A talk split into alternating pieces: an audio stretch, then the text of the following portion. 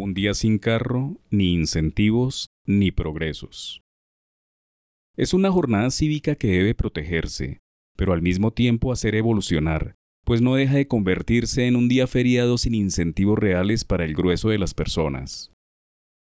El día sin carros ni motos se lo inventó, o mejor, adaptó, el exalcalde de Bogotá, Enrique Peñalosa, el 24 de febrero de 2000, al poner en práctica una jornada cívica típica en Europa, cargada de ornato y reflexión acerca de la huella de carbono de las personas que habitan grandes metrópolis. Su ancestro se remonta a pequeñas ciudades en el viejo continente como Reykjavik, La Rochelle y Bath, que más tarde se constituye como una iniciativa general dictada por la Comisión Europea.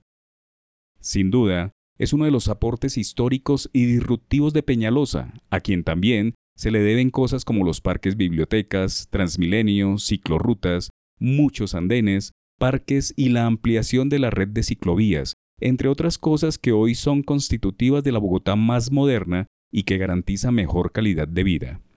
El día sin vehículos es una jornada cada vez más digerible que puede pasar hasta inadvertida, pues la pandemia catapultó el teletrabajo, el trabajo remoto o el trabajo en casa, y desde 2020 es una jornada en la que más se habilitan alternativas laborales vinculadas a la desconexión de plantas y oficinas, dándole la oportunidad a las personas para que se queden en su hogar y no tengan que pagar taxis ni usar el saturado transporte público que representan los buses de Transmilenio. Pero es un hecho indiscutible. Se volvió paisaje y el número de vehículos habilitados para transitar y hacer negocio llevando y trayendo pasajeros cada vez aumenta más, llevando al traste el origen de la iniciativa, que es velar por la salud del ambiente.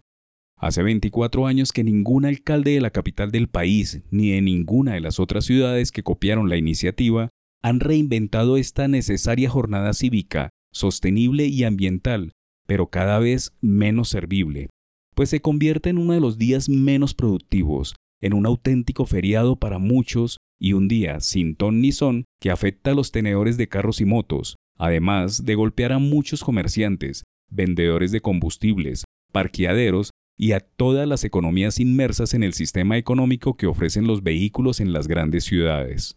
Es un día que debe protegerse y quizá ampliarse, pero se deben pensar nuevos incentivos más allá de la sanidad ambiental.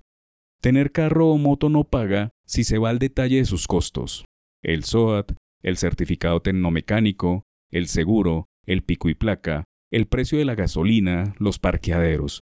todo sin contar el costo de los siniestros eventuales, multas de tránsito y la cuota al banco si hay un préstamo. Claramente el sistema desincentiva el uso de los vehículos a los cuales no se les saca el costo que tienen.